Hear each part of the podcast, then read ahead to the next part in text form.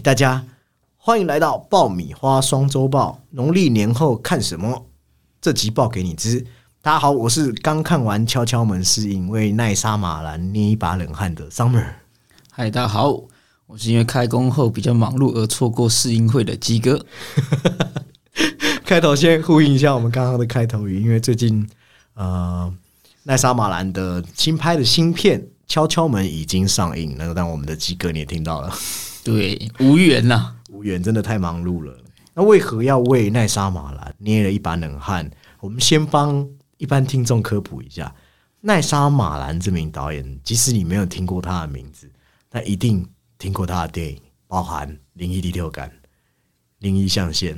之前的《分裂》《异裂》，去年的《鬼佬》都算是他比较知名的作品。嗯，家喻户晓是没错。嗯，but。有一个 but，他有许多电影都挺可惜。不会，我觉得《水中的女人》算是还可以了吧？对，那一部我自己接受度还算可以。对，因为我觉得他，你说跟后面的破天荒或灵异象限比起来，他还是可以比较往前面靠近了。对。之前我跟鸡哥私下的时候，那灵异象限是我以前就是拿来配饭用的，然后都觉得那最后外星人的概念非常的好笑。对，就是搞了半天，他倒了一堆概念，就都跟最后的结局无关。弄了很多的意象在里面，然后最后就是套一句广告话，就是叫你阿妈来了，就是就是你阿妈拿拿拿个水出来泼都可以，三分钟可以解决。是他拍了六十七十九十一百，但确实我们讲到一个重点，他都会营造出一种足以引人入胜的概念，但最后都棋差一注，很多部都有一点的后继无力。或者是像灵异象限刚才讲的，制造出的悬念无法紧扣后来的故事呈现，那导致为什么奈莎瓦兰常会得到什么？哎呀，他只会拍烂片啊，等评语都不时会浮现，这有点太毒舌了。对，确实是有点毒舌，但烂不烂我不知道。但他有一个很值得吐槽的点，包含几乎每一部电影都可以看见他本人导演本人客串一角。嗯。我等一下就是要问这个问题，因为我还没看，我就是想问他有没有客串，还有没有他标志性的反转情节。哦，慢慢来，慢慢来。先回答他们客串有，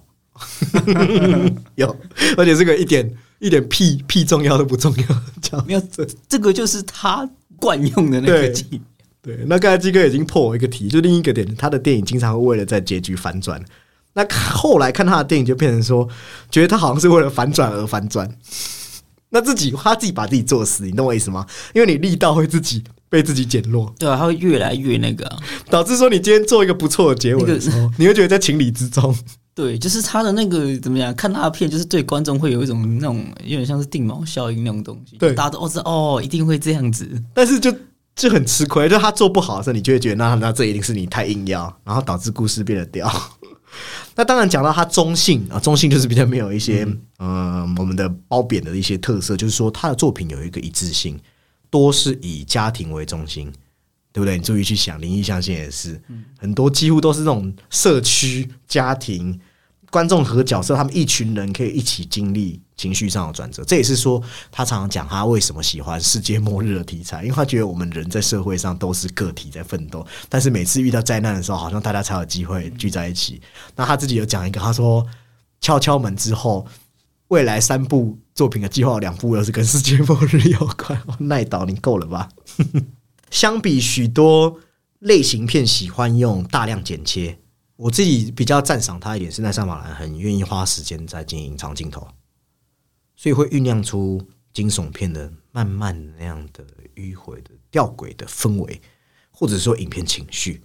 同时，他很喜欢什么？如果你有看《鬼佬》或是一些呃，这次在悄悄门是在林中小屋嘛，还有之前的《探访》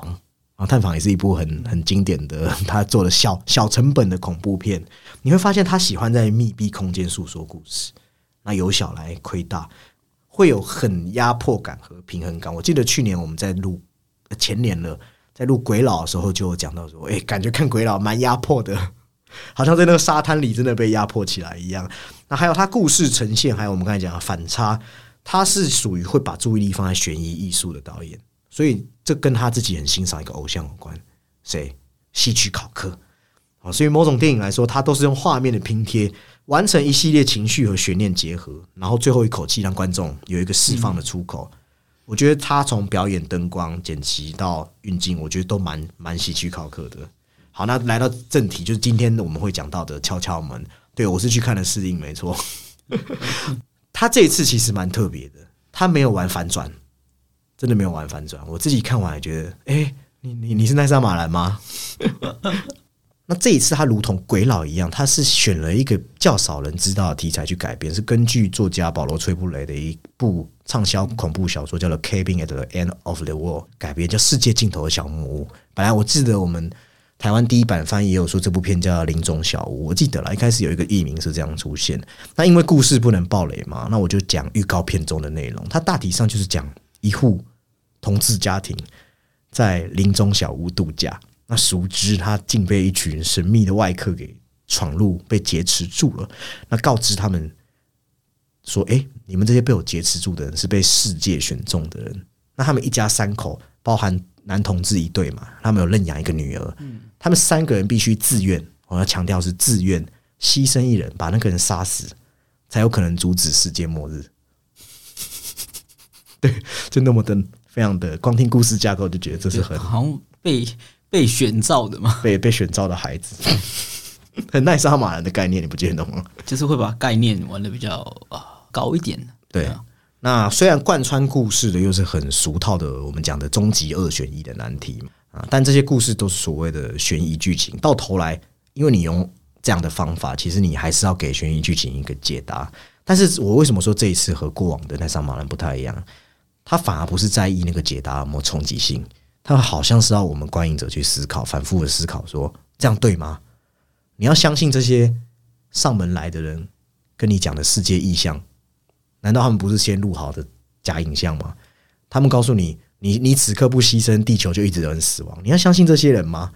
就像我们自己在看到世界意象的时候，我们要怎么去连接？我们要怎么去解读世界末日这些什么印度神童啊？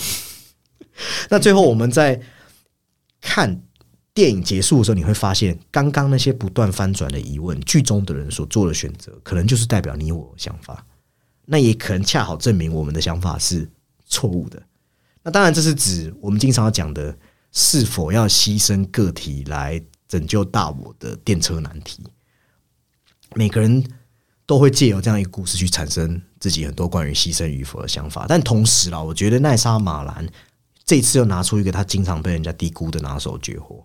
这一招，我觉得是他都会去挑选一个当前世界严肃的议题，选择这样一个议题，但是这个议题又必须是当前我们大家人只是很流于表面的讨论。所以，影片他在这部影片最开头的破题啊，他说一个概念：其实现在我们在社会上看到的政治正确，它本身就是一种政治不正确。当我要强调正确时，其实就代表我要强调这些人和我们不一样，对吧？这里的强调就是说。他会一直刻意跟你说：“哎，你是黑的，你是黄的，你是同志。哎，但别担心，我知道你是黑的，我我会尊重你。”这种反复的强调，反而会无时无刻提醒说我们彼此之间的很很大差异性。本质上，他就在奈莎马兰看来，可能他觉得这是一种不正确。那奈莎马兰这次给我的感觉就好像：好，你们口中政治正确背后既然是不正确，那我就拍一个不正确的东西。但背后才是我认为的正确。这种做法当然很危险因为看不懂人会以为他还真的有反反同恐同的倾向，加上他又刻意连接到这部影片有连接到圣经，这一点会让很多我自己觉得很危险的是，大家可能会误会奈莎马兰。但应该我相信观影者会会读懂他要讲的东西。那他这样的模糊暧昧性，其实也是为什么当年大家在狂喷异列的时候，我选择反其道去赞美异列。因为奈莎马兰他是不遗余力在戳穿某种文化的表象。举凡异烈的时候，他是在打破。因为我们那一阵子看了很多英雄片带来的，其实英雄片有一种政治的意识形态，他是要破除这个根深蒂固的观念。他认为我们的文化很匮乏，如果电影无法来制造惊奇。怎么办？所以奈山马兰呈现的是一个超人屠杀超人、英雄屠杀英雄的世界，对对对，所以是很有意思的。那在敲敲门，我觉得也是在抹去我们一些政治正确的僵化思维。但是，but 他没有要反过来很恶缘的直接批判，他是很聪明的，全部留给他的影像，还有他很爱，我觉得他的电影很爱营造一个故事绝境，对不对？撇除他异列三部曲，你会发现奈莎马兰电影其实都是只能用过一次就抛弃的世界观，因为它常常整个世界观就包容整颗地球，你就会觉得这些是每一颗地球发生的故事，他们是存在不同的世对，界，但是而且他的电影其实是你你说每一个世界，那假设它是平行的宇宙观好了，它每一次的危机其实都是有解的。对，那就非常的，你会觉得很喜欢进入他影像营造的故事绝境，但是他不喜欢解释的这种任性吼，留给大多数影迷的就是说，会只用一般类型片的目光去看他，导致他被误解、被骂什么很无聊啦、很难看呐、哦，但是其实人家就是有很多他想说的东西嘛。那我自己是很喜欢奈莎马兰的、所以我开头才说，我这次看完之后，我还是为他捏一把冷汗。对我觉得这次的敲敲门，他有机会又被喷了，有点替他担心。好，那我自己是蛮喜欢敲敲门的，但我也不否认灵异象限是真的蛮烂的，硬要补一刀。嗯，再来，我们接下来聊的这一部就是之前我们抢先映时已经看过的，之后应该也会出单集来解说的《亲密》哦，《Close》。亲密是在讲一段友谊因为风言风语而产生的变化，而故事的重心就着力在这些刻画情感的处理之中。那我们会看到他故事的主角年纪是设定在初中一年级，对，就是他们刚上国中左右吧，就可能十二十三岁这样。对，所以你会不会也像我一样，就想到在我们青少年还有青春时代，那个是就是真的是自我意识还有性意识在发展对他正在被建构吧，因为他除了自己发展，但他也是就是被建构的途中。因为其实大家都会说，在那个时期，即便他是小孩子，但是那个时期他已经要准备用可能用比较大人或是成人开始用社会化的思维在思考一些事情了，所以那个时候会有一些分歧嘛。所以我们可以看到里面的。呃，两个小朋友就是 Leo 跟 Remy 上面，就是他们就是有不同的反应。对，那个时期你记不记得？就是哦，他说羞羞脸，你喜欢女生，或是羞羞脸什么的，大家都会讲这种东对，西。而且那个时候其实我后来我有想到，就是其实我国中的时候好像有呃，我不知道他们是什么样的协会还是组织，反正就是类似有点同志的，然后来我们、就是来我们学校演讲。在你国中的时候，对那么早就有了。对，可是因为那时候我们是国中，所以其实我们那个时候连出出柜是什么意思我们都不知道，啊，而且我们甚至没有意识到，就是在台上讲的人，他们就是所谓的同志。对，所以我们当那个时候其实真的是很懵懂的。真的，在我小学大概四五年级的时候吧，我我对性的概念，还有我那时候也不知道什么是色情网站，我是好像小学六年级国一才知道这个。对，就是好像朋友或是同学之间的哎、的那种流传或是闲聊才知道啊啊有这种东西这样子。但那个时候真的是特别敏感的年纪，因为很容易引起误会。你引起误会之后，你会干嘛？你会在意别人的看法吗？对，因为小就是小朋友比较比较纯真或是比较直观嘛，他们不会隐藏。你会因为外界的一言一语就引起什么叫做羞耻感？会因为一些性别意识，你开始会呛人家什么娘娘腔？然后你对你自己的言行或是那种肢体跟同性或异性之间，你会觉得好像要有分寸哎、你说以前女生喜欢画那个楚河汉界，坐在一起的时候，然后男生跟男生太靠近，有些女生就会开玩笑说：“哎，你们是不是怎么样啊？” 真的有都是这样嘛？因为不然电影干嘛拍？那因为在这样的环境下，才会有亲密这样一个故事。那用导演的说法，这亲密指的是 close，指的是 close friendship，通常是在描述两个男孩之间亲密关系的时候会用到的词。那它是类似于一种被审视的关系，所以会成为影片中后面有一个悲剧事件的催化剂。那当我们失去某人的时候，我们才会去往回头去看，原来我自己摧毁了什么关系。其实我们年轻时候都是这样嘛。先不要讲到什么出社会或是大学恋爱，其实我们在学生时代也是啊，我竟然不知不觉伤害了哪些人，都都是这样跟朋友渐行渐远。不自知的。那时候真的会完全不懂，甚至是可能小学生，我觉得国高中可能叫霸凌，但小一、小二你可能根本拿捏不到那个叫做霸凌。对，有时候你是觉得好，就是好玩而已那个时候因为真的太小了，所以你其实可以可能吃饭或是经过什么公园、校园的时候，你可以只就是你可以听那些童言童语。嗯，对，其实还蛮伤人的。蛮伤人啦。嗯之之前吧，之之前我有一个认识一个女生朋友，她就胖胖的，嗯，对，但是还蛮可爱，但就是胖胖的。我们在我们看来也没什么，不会特别去欺负他。只是他好像在带那个带补习班老师，补习班的小孩都叫他什么河马老师，你就觉得很坏。就是小朋友他们就会有这样，你也不能说，你也不能用童言童语去去简单化约他们这因为他们是直接用。外外在的形象，然后直接做有连结，他们就直接这样说出来了，就做形容。对对对，我觉得之前我们在讲鬼孩那集就有说到，其实教育是有它的必要性的嘛。你要让他有同理心，知道哦，当我这样被人家攻击的时候，我也不会很舒服。不过亲密当然不是只是讲这个，亲密其实在讲你童年到成年，它等于是一个强制性，如同我们的生长板一样，它会把你撑破的疼痛，把我们抛入一个很现实哲学的挣扎。在那之后，我们开始不能保有纯真的自我了，我们要戴上面具，无法再敞开来做自己。那整个故事它其实没有很特别，就是在讲两个男孩子的故事。他用很稳妥的叙事，还有一些我觉得很标志性，我觉得是一看就懂，还要对应哪些隐喻的色彩和打光，很标配啦，去营造一个很私我、很文艺型的作品。对，而且他，我觉得他这部片其实贵在他很克制，因为其实他有一个有一个情节点，他可以做出他可以做出很强的戏剧冲突，嗯，但是他不明示，也不追究，也不调查，就是这样让他带过去。我们反而是看到之后，他的家人或是他最亲近的朋友，他们是如何的自处。对。但我觉得机构讲到一个很好的点，就是说，你看我刚才讲这些标配是很基本的，也没有很特别，但为什么这部电影可以打动那么多人？我觉得就是来自于他对情感的拿捏，来自于导演，来自于可能是导演的个人经历，或是来自于演员，还有来自孩子那些纯洁到不行的东西，他一次在影像中迸发出来，然后通过演员真挚到不行的表演，就影片的主题就做出完美升华了，反而不是那些花不溜丢的技法，而是真挚。这部电影就是一个真挚。他没有要做说教，其实他还是有一些可以让大家反省，就是源自于可能家庭啊、社会或是校园的教育，但是他没有就是用的很说教。对，你是你讲说环境问题，但他最后其实是会回馈到跟私我的一个沟通。对，就是最后是就是他那两个感受或打击最深的人，他们互相的敞开的一种理解啊。对，我记得有一个说法是说，永远独一无二、不可替代的事物就是童年的回忆。它是一道坎，看完之后你会觉得这道坎你跨过去了，你长大了，但你发现你不能再跨回来了。我觉得是必经，只是很残忍。而且电影里头还因为童言无忌有引起一起悲剧嘛，我们不能爆雷，嗯。但你又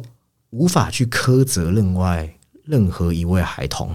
因为这是一部很悲伤的电影，但是又很真挚让你动容的电影。对。呃，那个东西要跨越，但是我觉得对里面的角色来说，其实更像是一种重生了，对，因为他们跨过一个更更大更大的低谷了。对，而且他有把男生那样的赤诚，但是其实看似好像什么事都没发生那种嗯男性的佯装，但实际上还有很隐秘的，我们说的隐而不宣的一种关于青春的一种错愕在里，面。就是他们的他们应该是一种默契或是情感上的细腻，他是有捕捉到的。对，所以这里面亲密，我认为它是指还未被外界定义的纯粹的爱，不是亲情，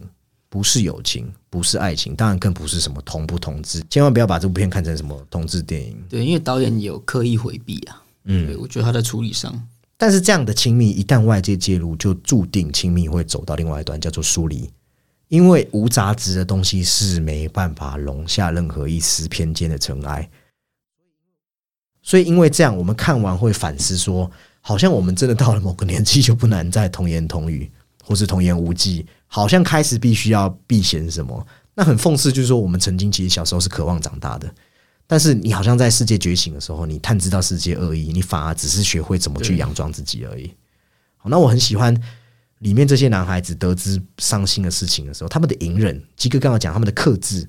他的情感的循序渐进和循环往复。那里面有自责，只是那些自责又不是纯粹的用社会责任的目光看到，是真心的自责。他在很多的场景，包括他听到他人是怎么评价他这位好友的时候，他会无赖有的这一种愤怒。对对，那他是真的对那个人愤怒吗？就是刚像上面有提到，他可能是一种对自己的自责。嗯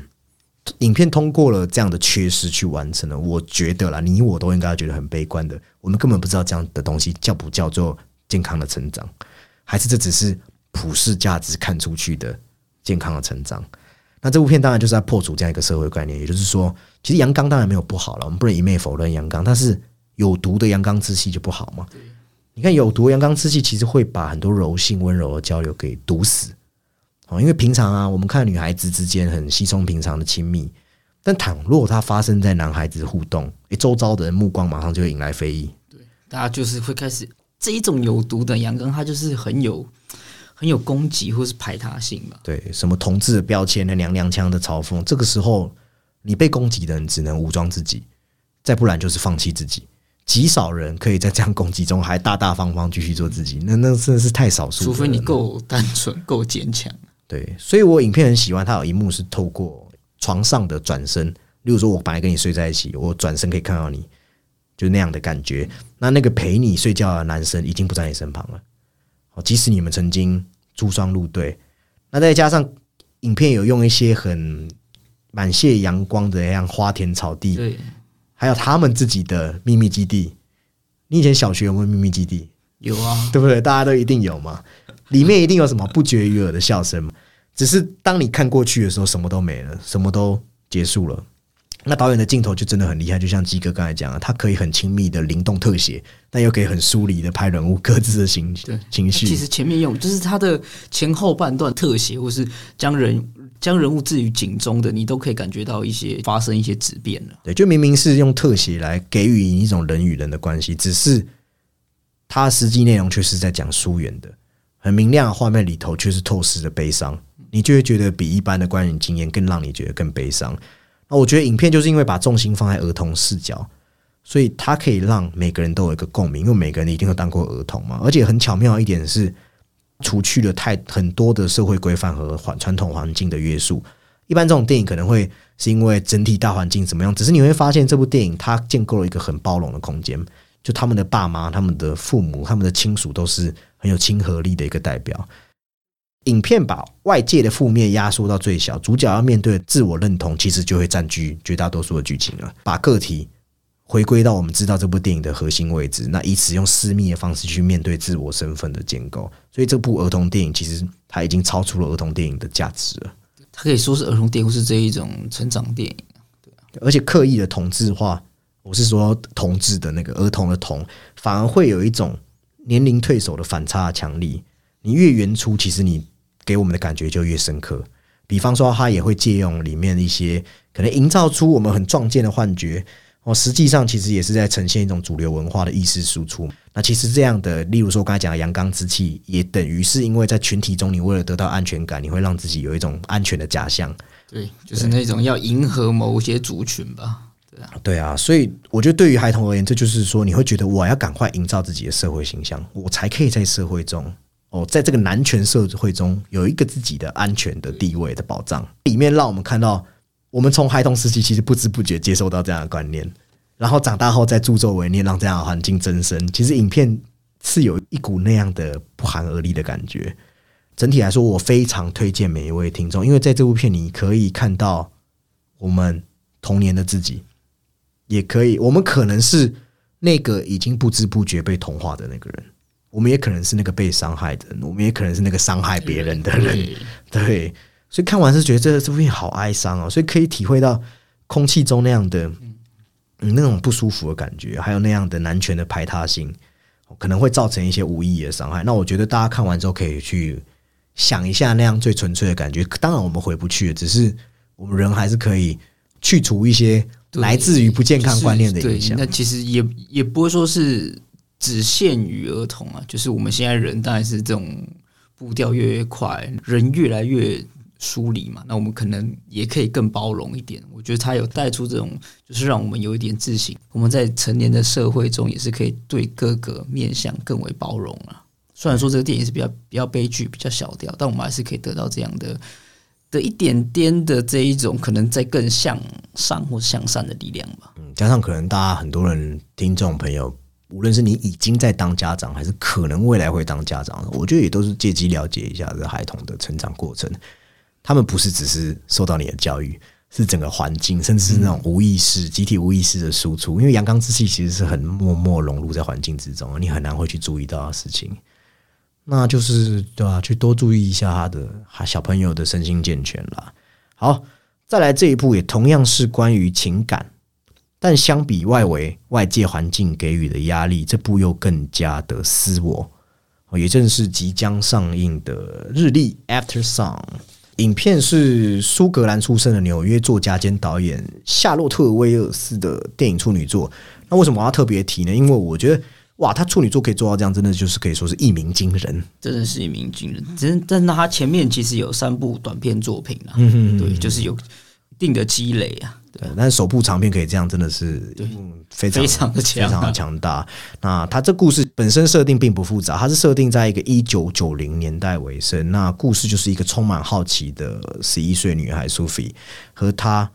年轻的单身的父亲，可能离婚吧，然后两人一起去土耳其度假。那这边发生的一些琐事，真的看起来很像很平淡无奇，还有一些一闪而逝的对话，还有一些没说出口的，或是他们自己内心想说出口的，那就刻画出他们是一对情感很好的妇女，但他们也会有争吵啊，他们也会有呃紧密的时候啊，也会有不了解对方的时候啊，好，但是在这交流之中，他们都不知不觉就是慢慢成为彼此心中的最重要的位置。那即使可能呃二十年后，当苏菲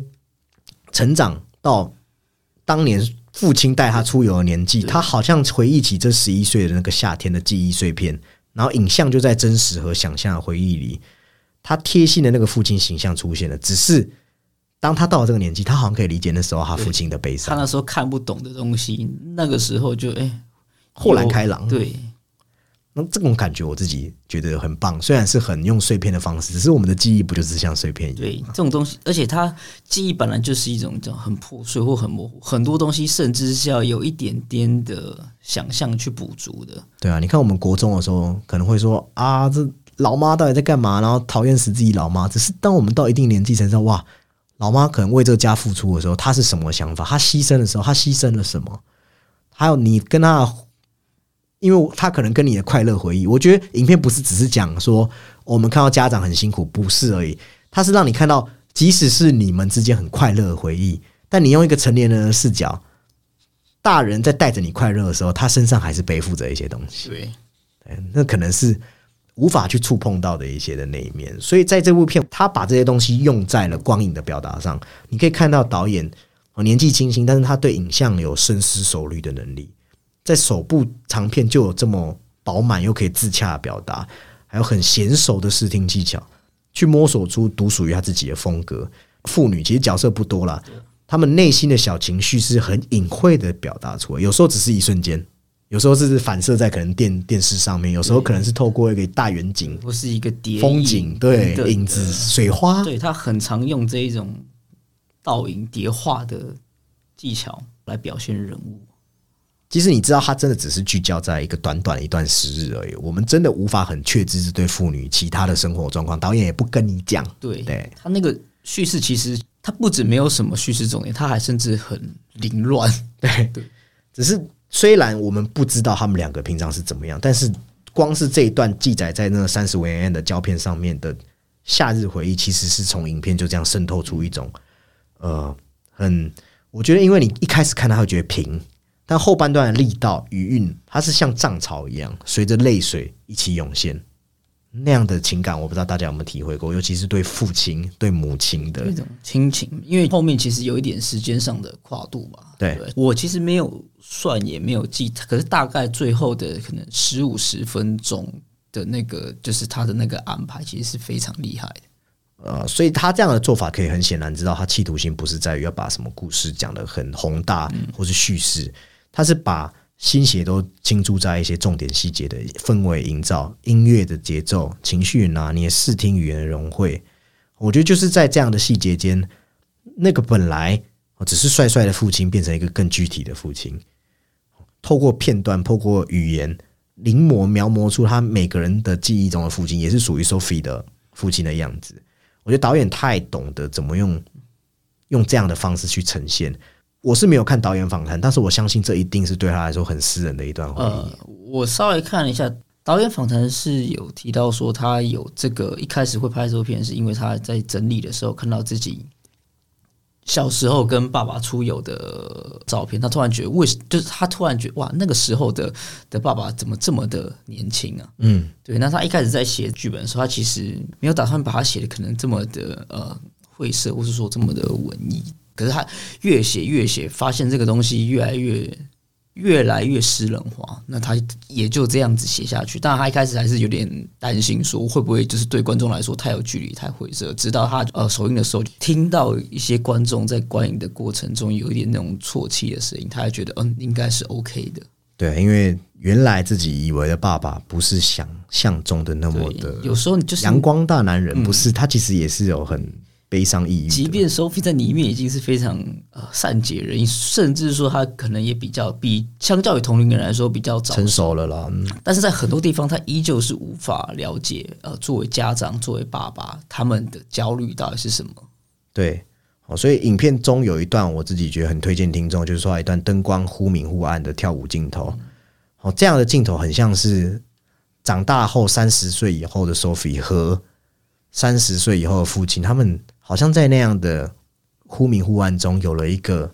位置上面的交换一样。对对对，他想要再触碰那个我终于理解的父亲，只是他永远触碰不到了。嗯，那同时，当他最后放下录像机的时候，其实也好像告别了这段没办法再触及的回忆一样。那里面这部片有讲到一句台词，我觉得很感人知道，即使有很多东西，成年人和孩子是无法相通的，就是我可能不知道小孩在想什么，小孩可能不知道爸爸妈妈在想什么。但是他有讲到，我们能共享一片天空，这种感觉真好。有时候我抬起天空的时候，我看到太阳，那我就会想到，我们都能看到太阳。即使可能你跟你父母分居两地，不是在同一个地方，也没有真正在一起，只是某种程度上，如果我知道我们处在同一个时空，我们就会好像在一起。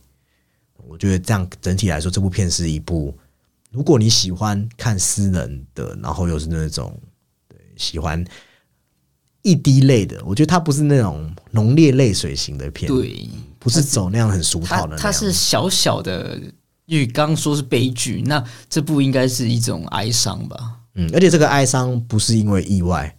发生或是什么样，它是因为当你去回看过往的时候，本来就会有这样淡淡的哀伤，那样的东西又何尝不是曾经属于你记忆中的幸福呢？所以我觉得 After 上这样这样的意味，其实就是说。你看阳光不就是这样的东西吗？当他照来的时候，你是很舒服的。只是他也会有离去的时候，离去的时候，就像他老爸在走走向夜晚的海洋的尽头一样，他是有一些背对哭泣我们的时刻。只是我们身为孩子人的时候，是不能了解他的。对，那个时候就很像是在他爸非常难过的时候，那个那都很像是 Sophie 的那种主观视角。作为他爸，当然也不会把那一面就是这样直挺挺的给 Sophie 看到的。对，因为刚刚有提到你说那个闪回的镜头嘛，我觉得那个就是最后的片段，直至结尾的片段都很棒。它就是打破了时空，也打破了现实嘛。就可能小时候的自己，然后长大的 Sophie 跟老爸他们有一种呃理解和解，然后直至最后的告别，那边其实真的很棒。嗯，那这部我们应该也会做成单集，之后来和听众来好好的聊聊。讲完那么多情感，就来点科技。哇，那这一部是鸡哥，我也不知道他农历年怎么会去补到这一部，就是静一，没错，因为他就出现在那个不是就是有新，就是有对有新推出的那个片子，他都会有一个那个什么有一个排行一个榜单，哎，我就看，哎，好像是科幻类型的片，那我就看进去了。那一开始是觉得，哎，这个设定有点像是那种大脑移植啊，然后又带着这一种背景，那种科幻 cyberpunk 的风格，我觉得哎，好像可以一看，嗯。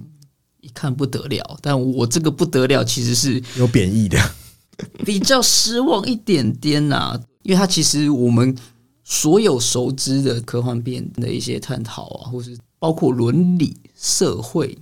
啊存在，或是一些等等哲思都没有。它有发挥的空间，超多发挥的空间，但它没有。对，但转而取向的是一种他想要，当然我知道他想要讲的是一种亲情，一种母女。乃至我后来看了一些导演嘛，他自己有呃也有一些说明，我其实是可以理解，但是那一种他在亲情的描写上又比较你知道蜻蜓点水，或者说韩国片常常会有的那一种，就是呃没来由的狗血。嗯，对。那乃至于说，它其实里面有一个很重要的角色，它其实是一个，哎，我这边小小爆一个雷，对，还有一个人，其实他是某个大老板的这个算是复制人。哇，你看这样子，他有这么多可以，而且他是个蛮重要的角色，算是重要了。他有这么好的空间可以去发挥，结果他让他形形成一个非常尴尬的角色。他会说一些超无聊的笑话，然后他的任何的这个呃反馈，然后突然得知自己是复制人的时候，然后就突然黑化了。我懂你意思，就是说他先设定一个还不错的概念，只是故事是很模板的。对，那个背景，那个背景是好的，它的特效也是好，它打斗也没有问题，但是人物跟剧情上，它。都是很匮乏的。嗯，当然自己有说过，他自己提出一个像是一个主题是：如果没有我的存在的话，那妈妈的人呃，就是我们自己的妈妈的人生会是如何呢？对他这个答案当然是一很高概念，或者说他这个东西是真的只有用科幻片才可以达成的片子。这样子，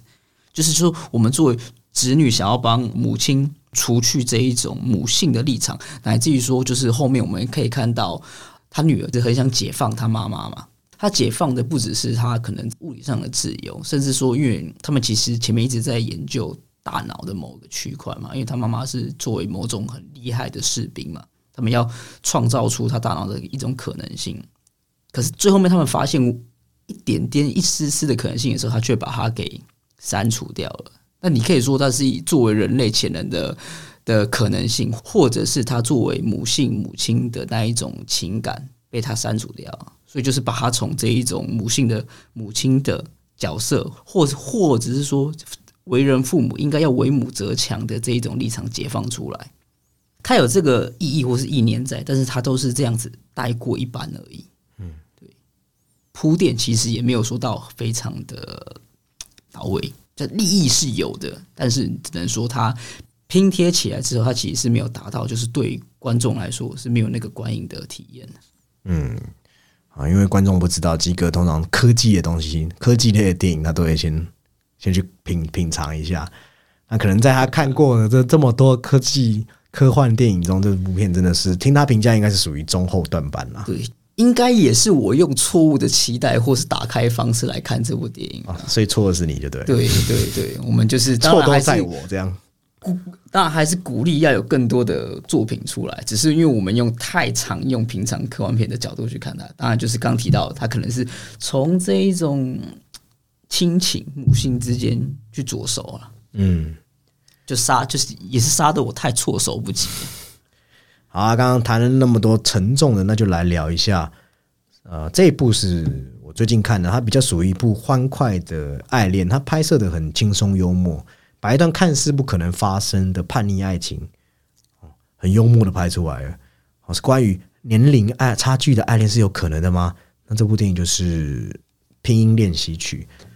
我自己是觉得这部很轻快、很轻盈，它适合的群众是那一种很喜欢看浪漫、喜欢看到，尤其是喜欢看恋爱突破身份、不惧年龄差异。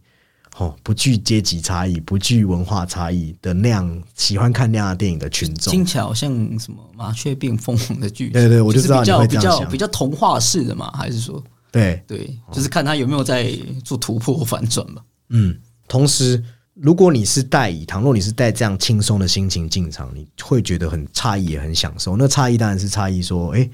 如此轻盈的一对哦，我们讲的差距四十一岁的师生恋哦，是真的差距蛮大。同时，诶，德国人居然拍老少恋可以拍的这么梦幻，你会有一种说不出、说不出来的奇幻的感觉。而且结尾还故意放了竹内玛利亚的歌。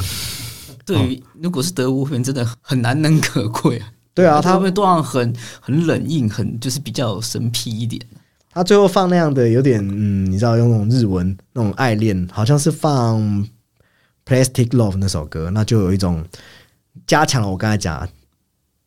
我要强行青春的那样的感觉。CD pop，对，那故事它非常非常简单，他就在讲一个涉世未深、表达有一点点人际障碍的小小男生和六十岁女女演员的一个忘年之恋。那他完美诠释我们常常讲的什么“爱是原始冲动”，爱是一种幻觉的这样的话，那我觉得里头的一些台词都写的蛮潇洒的哦。比方说，女生会告诉男生，因为女生是比较老的那个嘛，女生就说我比你年纪大，会比较早死亡，所以我当然要比你多注意时间呢。但是男生就回答他说：“你怎么知道谁先死？倘若我几年后我就死去了，那距离死亡比较近的其实是我诶。所以用这样的观点来看，是我比你大。”听起来很滑稽，很没有逻辑。只是爱情本来就是一件没有逻辑的事情。对，爱情就是这样，没有对错啦。对对，那那老演员就是奥地利影后苏菲罗伊斯，我觉得她的坦诚和脆弱，把那种人不轻狂，也不是人不轻狂往少年不是了，因为他已经六十岁了，人不轻狂往人生的感觉都拍出来了。贯穿全片的就是说母婴 a e i o u 哦，你知道母音和子音是相对，母音是发音的时候用由气流通过口腔。不受阻碍的音，那我当然不是要讲这些繁琐的，而是说他讲讲的是凡事都是从这样由内至外很基本去衍生出来的，即使是恋爱也是一样。所以影片开头有一句很有趣，他说：“任何惊奇的开端都是从一声啊开始的。”啊呀呦啊！爱情是因为他们从一场嗯这小鲜肉去抢女生的一个偷拐抢骗的啊开始。那他们后来他在协助这个男生的口语，他是一个。演员嘛，可以教他口语。他们从拼音练习的啊，再加深这段感情。那进入到爱恋之后，有一些你知道的啊，那到错愕结束啊，还有最后啊，我又沉溺进去的粉红泡泡。那当然，整部片有褒有贬，因为导演只是要营造这种完全不需顾虑世俗的浪漫的话，哦，那所以这整部片一定会有一点点的失去平衡。虽然他确实用了一些隐喻，像是一些。呃，鸟啊，随着剧情的发展，带来一种很欢乐的讯号。但是因为主角是生活在悬浮于现实外的一个粉红泡泡，所以与他发生关联的人，其实基本上除了男主角以外，都只是推动情节的工具。也正因此，这整个故事会产生一种很轻盈的质感，虽然充斥着让童话的迷乱，同时角色选的很好，男主角傻里傻气，也让让人入戏。他说了一个爱是如何关于被需要的故事，但很可惜，你会觉得也仅止于如此而已，就没有太深入的挖掘。都是我觉得这部片比较可惜的地方啦。对，但他他讲的，我觉得也不是说他们是莫名其妙爱人。其实有时候我们撇开年龄差距去看，你会发现哦，里面的女主角她可能是会被人家以前早期被说她是什么女女权人士，或是说哦老处女被攻击，说这个人不好相处。那这个小鲜肉则是被同才排挤，因为他沟通有一点点障碍。嗯，那为什么他们会碰上？你会发现，其实任何爱情都是来自于一种，哎，我们本来是匮乏，但是哦，你你给了我，给了我，就是要从对方的身上找到一点认同的。对，那当然取之于匮乏，爱恋可能不能长久。只是影片没有跟你管这些，他只是要告诉你最浪漫的那个时刻是长什么样子？说那个那个频率对到火花擦出来的那个时刻。对对对对对对对。好，那再来这一部则是我最近的爱片啊。好，我推督促我们的鸡哥赶快进戏院。没错，有安藤英，我一定会去看的、哦。是哦，好，就是七夫木聪和安藤英主演的那个男人。哦，那那个男人是改编自拿过芥川赏的作家平野启一郎的同名小说。它里面是讲因为次子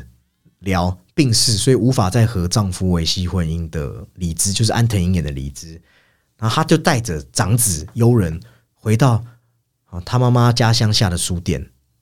就是去你说逃避也好，你说换一种方式生活也好。那后来一段时间，他与一个自称是谷口大佑的男生就相遇相恋，那还共结连理。但三年后，这个老公也因为意外失事了，哦，被树木压死了。确实就是被树木压死。后来大家才发现，哎，这个男人谷口大佑，这遗照里的那个男人，好像不是真正的谷口大佑。那当然。理智知道就会觉得很恐惧嘛？那这段期间和我相处的男人到底是谁？但他也会有好奇心，所以就委托了当年协调他离婚的一个律师叫陈户去调查他的亡夫。那当然，这个陈户律师在调查过程，因为他有在日朝鲜人身份，所以他也是屡遭嘲讽。但是陈户自己是一个哦已经融入日本社会、社经地位很高的律师，但是因为他这样的过程中，他想起了自己对自己身份认同的问题。所以在追寻这虎口的时候，他对这身份的变化就产生了很异常的执着。他非常想查出这个案子。那这部电影是用一个悬疑推理的皮来强化叙事张力，很像我们之前讲四肢愈合的第三次杀人那样，看似是悬疑，但是本质上还是在探讨身份认同的问题，然后再进一步去讨论我们本体要如何去爱。那影片是用很日本物哀的凄婉的基调，开头还用树为隐喻，用我们锯下的究竟是一个人的根。我就是，如果你很讨厌自己的原生，你很讨厌自己的身份，你锯下来，那你锯掉的是你作为原完全存在的本身。但你当你恐惧这样的本身的时候，你会不会最后被存在本身的恐惧又给压垮？你懂我意思吗？你可能不喜欢你的出身，但你越去否定这样的自己的时候，你是不是会反被这样的自己给吞噬？那最后那样叫谷口的男人就这样结束，其实连自己是谁他都不能确定的人生。但你以为他很可悲吗？其实很欣慰，是因为他不喜欢他自己。后来故事揭晓，他是杀人犯的儿子，所以他不喜欢承认这个身份。其实日本有蛮多文章都在探讨，那他们在日本社会中，杀人犯的小孩是很难过活的。对，其实也不会说到日本，就是我觉得在可能连台湾都是，都是，就后面可能都要找另外一个家庭，要改名改姓，他们才能活，才得以就是存活。对，但他换了一个身份。他从最初孤零零，他到感受到李子就安藤英演的他们一家人的爱之后，自己也没有发现他其实已经直挺挺的变成另外一棵树了。他变成妻女妻儿他们的庇护之灵，最终是用一个好爸爸、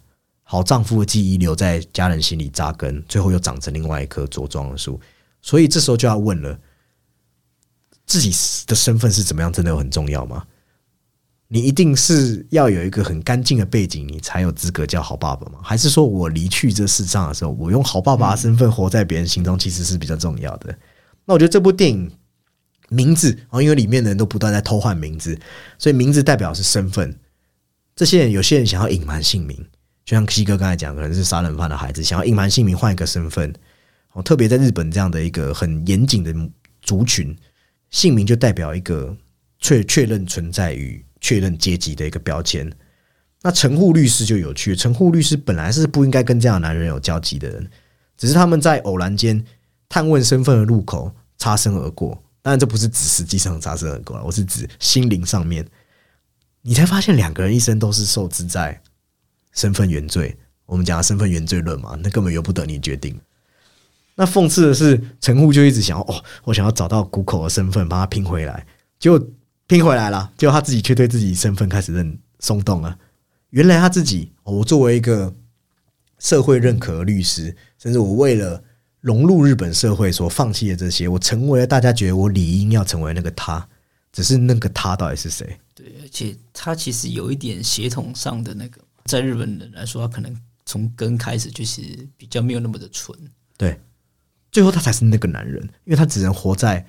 众人目光下扮演别人眼里的那个男人，反而死掉的谷口，他活在安藤英他们心中是有名有姓、有有那个情感力量的。影片呢，从开头很隐晦连接到日本社会问题，到后面是很直给，直接指向移民啊、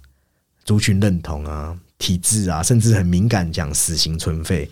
哦，里面讲死刑是真的很很很像我们之前讲的，就是说啊，他们普遍的人会认为说。你犯下过错的人不值得原谅，就很恶缘的想法。对，好，那这个就算了。对，有些人会觉得，好，他杀人可能真的不能原谅。只是有一些是很迂腐，觉得说，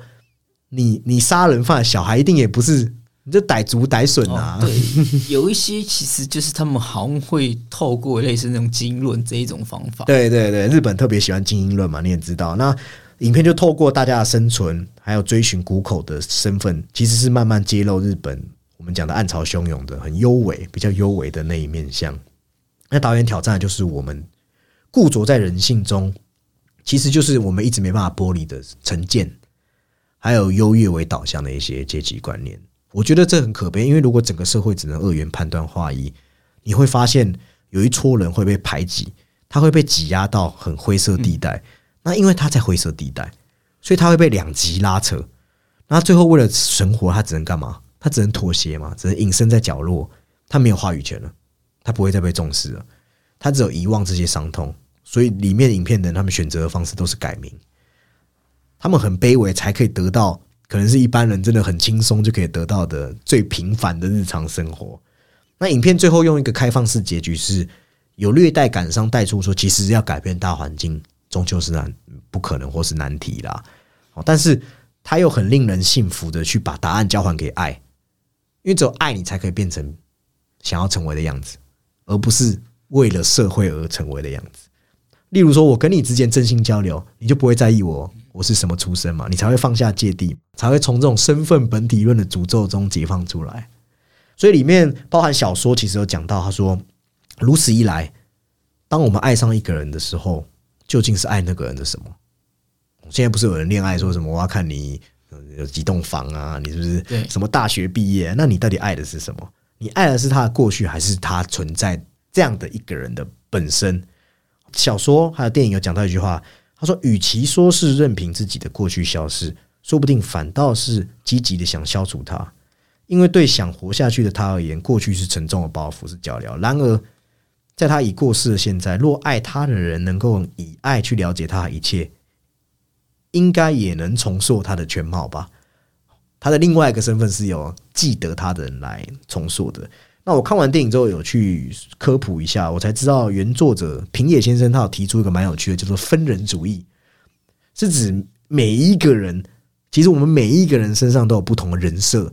或是类人格的比例。当我们在和不同人相处的时候，例如说鸡哥和我录音，或鸡哥和我打球，或是鸡哥和他打球的朋友，鸡哥和他喝酒的朋友，鸡哥和他父母，我们每个人会依据对方的反应，其实会创造出不同的相处模式，还要展现出自己部分的人格。乃至于你在听音乐，甚至你在打电动，都是不一样的面貌。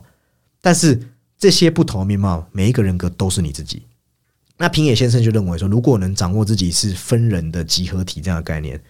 好让自己在不同人际关系下的喜好相对化去加以认知，去学习尽量调整分人比例，就不要把自己分得四分五裂，哦，减少压力，提高自我价值，就可以避免很多像自杀这样完全否定自己的困境。所以回到这那个男人里面，每个想要替换身份的人，其实他们里面的人都是想要塑造，不断的塑造更多的分人，就像佛地魔一直分灵体，有没 你一直去，我们人会有人格面具，之前在巴比伦的时候有讲到，但是如果你有上百上千张人格面具，你会人格分裂，你会扭曲，你会最后连自己是谁哦都不知道。所以你有没有爱很重要啊？你有爱，你才会发现你可以整合。你才会发现，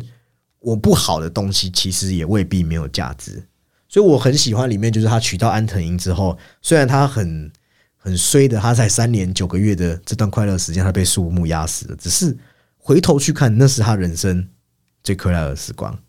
他因为亲眼看着爸爸杀人，所以他不承认自己。但是随着他在那一家人幸福洋溢，他找到自己价值，理解那些伤痛其实是可以透过大家一起。敞开心胸，去携手同行向未来这样的勇气，所以他最后他儿子李治的儿子在怀念起这样死去的爸爸的时候，他有很发人省思的一句话。他说：“他终于知道这个他妈妈在家的爸爸为什么在过世前会对他这么好，因为这是当年他希望他爸爸能对他的方式。”我听到的时候觉得真的很感动哎。这部片无论是小男孩那样的纯真到压抑，还是里面的洼田正孝。里面演的故意很抽离、很害怕人群、很空洞的眼神，还有安藤英演绎的呃隐忍和为木则强，再到欺负木虫很全方位的表演，我是蛮推荐大家进场看这部电影。即使这样的题材，或许我们曾经在其他地方有看过，但是它呈现出来的感受，还有里面的对于我讲什么巨树木啊，很多人好像没有看出巨树木是有隐喻连接的，还有里面一些画，用那个一张画一张画就是。欺负木冲，他一直看着别人的背影，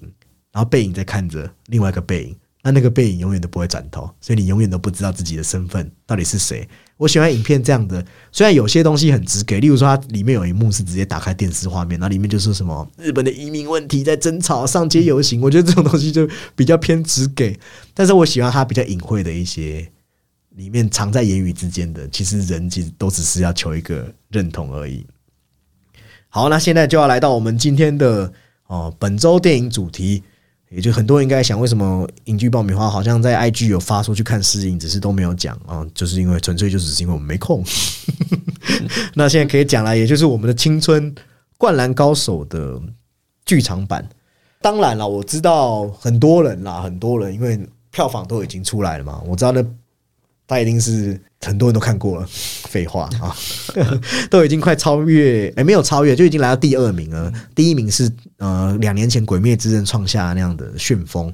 那我自己觉得，呃，我们是因为我自己算是已经有有可以说是骨灰级的《灌篮高手》的爱好者，因为我家里有全套漫画哦。我们一些《灌篮高手》迷其实甚至只是不是很深入《灌篮高手》迷，大家都会想要看到漫画最后向北和三丸工业对战可以影像化。那确实，这次影像也实现了我们这些漫画迷多年以前的寄求。只是这个愿望晚了二十几年，对啊，但我觉得很值得啊。当然是值得，因为其实你说晚了这些时日，但是我们用更好的体验，也有可能是因为这些时间，就让我们这种情怀或思念也更强。这样，对，因为你终于看到了。哦，我们堪称是篮球版的怎么样顶上对决，能够在大荧幕呈现嘛？哦那除了浪漫激情，我觉得这整部片子，因为它用这样的动画方式呈现这样的流畅的节奏感，同人物运动的时候的那样紧迫张力，你是可以很清楚感觉到篮球带来的热血沸腾。黄润他影像质感其实有还原，如果我们熟知井上雄彦老师他漫画后期的一些比较写实的笔触，还通过镜头内，他其实都会用角色去穿插一些回忆片段，他每一帧影像你都可以看到意识流的里面的流动之美哦。我觉得他是拉饱满了视听觉体验。那当然我们会讲到一些大家觉得比较可惜的，因为它片长的问题势必要有一些取舍。嗯，对，我自己跟鸡哥觉得最可惜，是因为我们知道漫画演什么，我们知道三王工业有多强，所以他拿掉了。其实湘北本来在漫画里面，他们是有一段，我记得在安西教练家看三王工业有多牛逼的影录影带。那你借如果电影有这场戏，其实对于比较不熟悉《灌篮高手》的人，才可以知道他们面对对手有多强。对你才可以衬托出那个伤亡的强度在哪里，乃至说就是看漫画的时候，其实对于他们的那个王牌，其实泽北的那个背景，泽北龙志对对他也有一，他其实也有详加描述过，就是他几乎是没有对手的。所以那时候在 IG 有跟听众有点出这点，听众说，因为他觉得我讲很好，然后听众也讲了一个我自己内心的想法，就是我们觉得如果观众不知道三王工业有多强，就觉得这只是一些很强的小平头，然后就想到松山高中。那松山高中其实跟三王一样，防守也都很强嘛。那我觉得少了这样的前戏，会让王者少了一点威严啊，少了一点铺陈。那还有电影也拿掉了樱木花道的前半场的高光。对于不知道漫画的人，我们可以讲一下，就是樱木花道在对三王的上半场其实打得很好，打得非常好，甚至安西安西教练那时候说，他知道大家会把重心放在赤木还有流川，对，所以他特别点名了三井寿和樱木花道，说前半段由你们俩来作为进攻的主力。而且是漫画，我记得前半段是那个吧，那个樱木其实他是有对阵那个和田田的弟弟对对，和田的弟弟。就是比较高壮的两百一十级那个，然后影片也拿掉了流川枫与仙道的，其实有一段回忆的对打，因为流川枫想成为全国第一的时候，有去找仙道，那仙道就告诉他有一个男生你必须超越，他叫做北泽。回忆的时候，流川枫就说：“真是个白痴，是泽北啦。”还顺便揶揄了一下仙道那个金鱼脑。那其实也是仙道，因为仙道那时候留下一一个伏笔嘛。仙道告诉他说：“如果你流川打一对一，你天下无敌，没有人赢得了。”哦，那时候仙道是这样跟他讲的。但是只是这样的话，你永远不会成为最强的球员。那当时那时候流川不太知道仙道在讲什么，但后来他在比赛中意会到，哦，传球对他来传说，球啊，对，因为对于传球，如果知道他可以传出那么厉害的球的时候，防守的人就会脑袋中就会有两个画面，他会不知道守你的哪一部分，你就可以进攻了。哦，这就是篮球很有趣的部分。对，然后他因为你刚刚讲到小和田嘛，所以其实很多人会好奇说，为什么动画莫名突然后面冒出小和田，对不对？就是其实你拿到这个会有这个突兀感。那你知道我听到一个很好笑的哦、就就是有那种比较偏灌篮高手白纸的，他就进场看了，然后他看到那个小和田，就是和田的弟弟很可爱，然后他就说：“哎、怎么会有哈校园？超酷要的。”但我们讲了这些，他我们觉得拿掉比较可惜的戏，只是我觉得他的情怀，因为他可以让不同世代的人，这一次是奔向走高，大家哦哦，大家邀左邻右舍，所有年纪、所有不同温层的朋友去重温这份感动。他把这样的精致招牌再擦亮，我觉得那闪耀出的金光已经可以闪瞎，让我们忘掉我们提到的这些很零星的缺点。对啊，因为真的是瑕不掩瑜，就是对我们这种可能有点年纪、有情怀的人去看，或者是很年轻的小朋友去看，其实那个张力其实是在的。对，哦而且加上井上老师他有讲到说，以他这样的年纪，他当年在。写这个《灌篮高手》的时候，他到了有年纪历练，再回头看的时候，他发现他过去的自己太执着于胜负了。他觉得青春不是只是以妹在描写胜负而已。所以我自己在 IG 有写一篇我现在也可以跟听众来分享一下。包含我写的这篇，其实是要讲说为什么要以工程为主角，为什么是功成良田是主角，青春的意义又是什么？我觉得青春的意义，你从学生。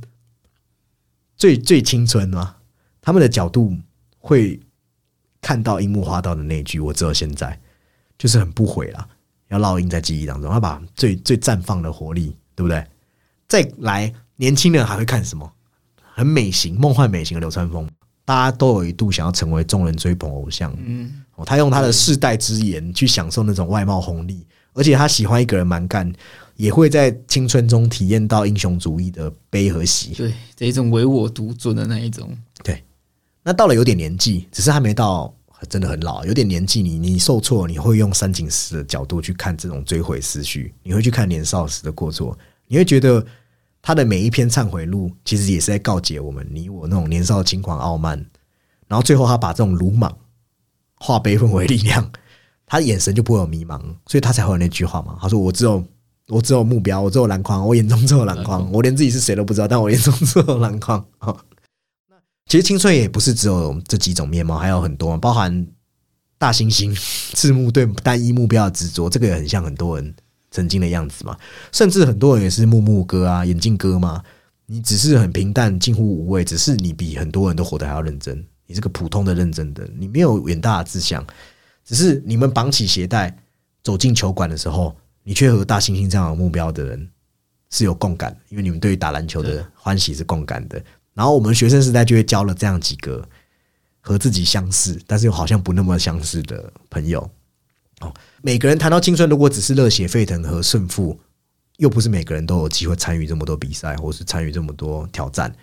所以不是每个人都会对青春有共感嘛？但是每个人在这个岁月一定有什么彷徨，而且你彷徨一定要故作坚强。而且这种彷徨大部分来自于家庭，所以你才发现，哎呀，原来迷茫才是青春该有的样子。那所以这一次井上老师就挑上了工程，因为工程一方面符合我刚才前面讲的，二来因为他的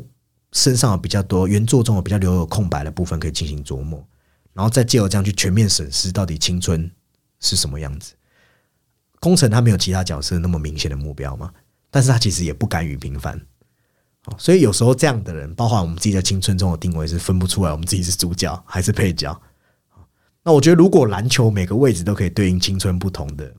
的思维，冲锋陷阵要找出明确方向的控球后卫，其实就是我们这些在青春迷航的人最有感的位置，因为我们没有方向嘛。那良田他和很多人一样，都是学生时期在家庭关系中彻底失踪了嘛。即使高喊哦，我内心我很会冲，我是全线最快的后卫，但是和家人的方向是反方向的，你是往反方向在跑的，你是离关爱自己的人越来越远，所以我觉得最后他他冲破那个三王工业包夹的时候，其实有冲破他自己内心心魔的那样的意味。但是他那个家庭关系有一部分也是因为那个是比较可能跟大部分人比较不一样，是一些变故所造成的。对。对啊，所以就是你会提到刚刚的那个，可能是可能是青年期的这一种，他应该也算是挫折之一啊。对，所以其实井上是在告诉我们，我们回望青春的时候，你会发现我们不是只有我们坚持的胜负。如果我们在追求理想的同时，我们也可以稍微分一点目光给自己家人，或是坚持一点给自己家人看看。我觉得那就是井上写的这样，我觉得很属于春功成良田的潇洒。哦，那通过和家人不是谈话和解吗？其实也补上我们每个人青春的最后一层遗憾了，所以最后湘北终于五虎到齐了。我们是最强的，其实就是象征着五个代表的青春的无敌的力量。对，所以我自己是蛮喜欢井上雄彦经过多年历练，做出一些取舍，做出一些对青春不同的想法。对啊，就是对整个青春，或是说篮球学生时代对于某种运动，或是说某个领域的热爱，其实是更真实的。对但我觉得这整部漫画真的是神作哎，他完全没有走那种什么热血运动漫画打怪什么的。当然，这个主题上也不能做的很，就是大家说的那种王道系的漫画。但是你就是每过一个时间，你就是会有会会有翻他的冲动啊。我记得我大学的时候，我跟我朋友，就是我大学的时候跟我一个朋友聊天，然后他就聊一聊，然后大家不大家不晓得聊到什么话题，他就说他最近就是重新翻了那个《灌篮高手》的漫画，然后我心想，真巧，我也正在翻，对，就这么巧、哦，对，就是他过一段时间，你就哎、诶那不然这个东西好像就小时候很喜欢嘛。当然，就是我们现在可能不怎么打球，或是也有接触到更多的这一些漫画作品，但就是你好好像还是会想翻某个篇章来看一下，看一下。对，其实我自己也会觉得说，我自己看到眼眶有泪水会打转，不是因为什么怀旧，怀旧这牌已经对我没用了，那太多了嘛，侏罗纪啊、捍卫战士，而是你是想起为什么你会喜欢篮球。我觉得井上雄彦是让我们看到场内外的人生，你会知道，就像他们后来全国大赛也没有拿到冠军，但是本来人生就是会有遗憾的，啊，只是你过了多年之后，你当然不不有年纪了，但是遗憾的时候，你还是要有保有去决胜负的勇气。我觉得是大家必须学到的道理。然后你把这样的悸动，这样的悸动，它是温存在《灌篮高手》的影响嘛？但我们回到生活，我们被生活击倒的时候，我们是把我们自己意气风发的时候温存在我们的记忆里面。这种尘封多年的记忆，当我们觉得不如意的时候，我们是要去从那里面找到一些年少时候的韧性。你才可以在我觉得我们人生，我自己跟听众鼓励说，我们人生不得意的时候，是很像体力、意志力都濒临于崩溃的边缘的一个第四节，对第四节的时候，哦，你要面对内心恐惧，你还是要去独立。你当然比赛有可能输，但是你要撑到比赛结束，因为安西教练有说嘛，要是放弃的话，比赛就真的结束就。结束了。对，所以我觉得他是有这样的，哎，整体来说是真的很厉害。然后井上其实是本来哦，动画公司是请了好多次，几年前也去他家，那后来打动了井上雄彦。这一次井上雄彦是全程参与制作，他不是那种只是把自己名字丢给别人而已。然后井上有一个结论哦，他说他参与完制作之后，他发现真的好累哦。对，而且然后他其实最后敲定已经是在一四年的时候，所以他其实真的过了好一段时日啊。对，他要讲一个很好笑，他说他如果当初知道这么累，他就不会答应，真是诚实。好，那我们接下来再聊几个话比较欢乐的话题。哎，鸡哥，你自己最喜欢的角色有几位啊？你说《灌篮高手》，不要跟我说都喜欢，我就请你我请出录音室。都喜欢哦，但是我真的没有特别喜欢，倒不如说不是因为都喜欢，而是因为都不讨厌，因为他们都有特色。对我没有喜欢他们，但我真的就是没有一个特别的情感，是一个很平均的角色这样子。我最讨厌这种答案了。真的啊、因为怎么讲，就是 当然你小时候可能会觉得，就是可能那个流川枫很飘撇吧，嗯嗯嗯对，然后可能再大一点，就是那种那那一种调性，你会你会觉得，哎、他跟那种先道的这一种两个皮皮人的拉锯，或是说你之后可能会觉得因为非常的真诚、单纯，或者说他真的就是对某某一个东西很青春，就是因为他其实一开始打篮球是个因为 因为就是，晴子，对，因为晴子嘛，这一种很热血、很青春的原因等等的，所以其实每个角色他都有发挥应有的东西，我也没有到特别喜欢，但我也不讨厌。但我比较喜欢才子。哎才子嘛，这个你刚好，我我以为你是说球员，好不好？因为因为我会觉得，非球员的话，那我就选安安西教练吧。对，因为晴子是那种。好像你看女神，但是我觉得才子是我自己比较喜欢。从学生时代开始，我的恋爱观就是我喜欢两个人一起有打拼的意思的那种感觉。他跟工程就有这样的感觉啊。啊然后很多人说他有没有喜欢工程，我自己觉得，如果你熟知恋爱或熟知学生时代恋爱，你没有喜欢，你怎么会在你手上写那样的东西？对不对？再者，我觉得不同年纪会喜欢不同人。就小时候真的会觉得哇，流川枫真的超帅的，但是后来你会发现喜欢三井那样的不服输，然后后来你才会慢慢欣赏樱木花道那样的纯真跟洒劲。对，但我自己前几天吧，好像啊过年期间，我跟鸡哥还有几个朋友聚餐的时候，我就讲到我蛮喜欢的逼格王彭真。彭真吗？哦，我说我真的觉得他太好笑了，他真是翔阳的。对他一直把自己的逼格拉很高，然后扮演教练，然后下半场才出赛，然后导致球队出输掉。然后影片很多那种，因为他后来都出现在观众席嘛，然后他都要透过他讲出一些很逼格的台词，例如说他什么什么，他提醒流川枫说。说那个丰裕高中的男烈是王牌杀手，那都要从他都要从他嘴巴讲出那些逼格很高的台词哦，然后觉得嗯，藤真真的是逼格王，很好笑。对，然后还有我自己也蛮欣赏仙道啊，仙道让对那种很很好像还没入世那样的，对，超然脱俗。仙道就很像一个你知道，很像侠客这样子。你在练球，我在钓鱼。他有那个身手，但是他好像也。这么的不恋战的感觉，对，企图心没有像流川或泽北龙子这样。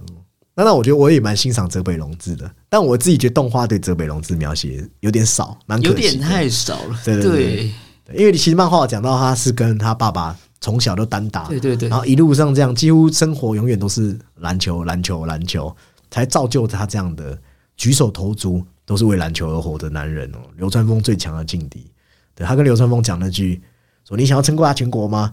那再没有我的日本吧，再没有我的日本，你可以你再称霸全国，这样很霸气哦。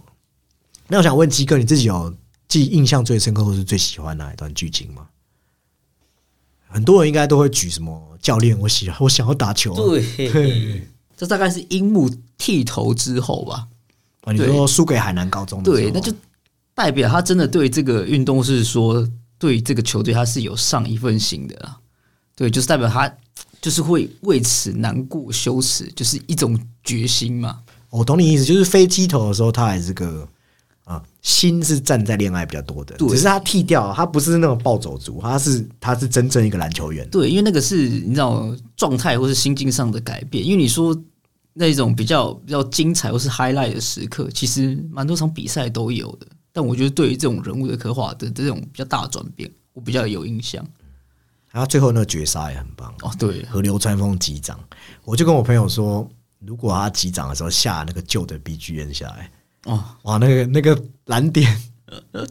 真的会会非常的蓝，观众会炸掉。我跟你讲，观众会以前那三首你全你随你随便挑一首出来放都可以。当然我们没有排斥新的，新的也很好听，对啊，只是觉得有点可惜这样而已。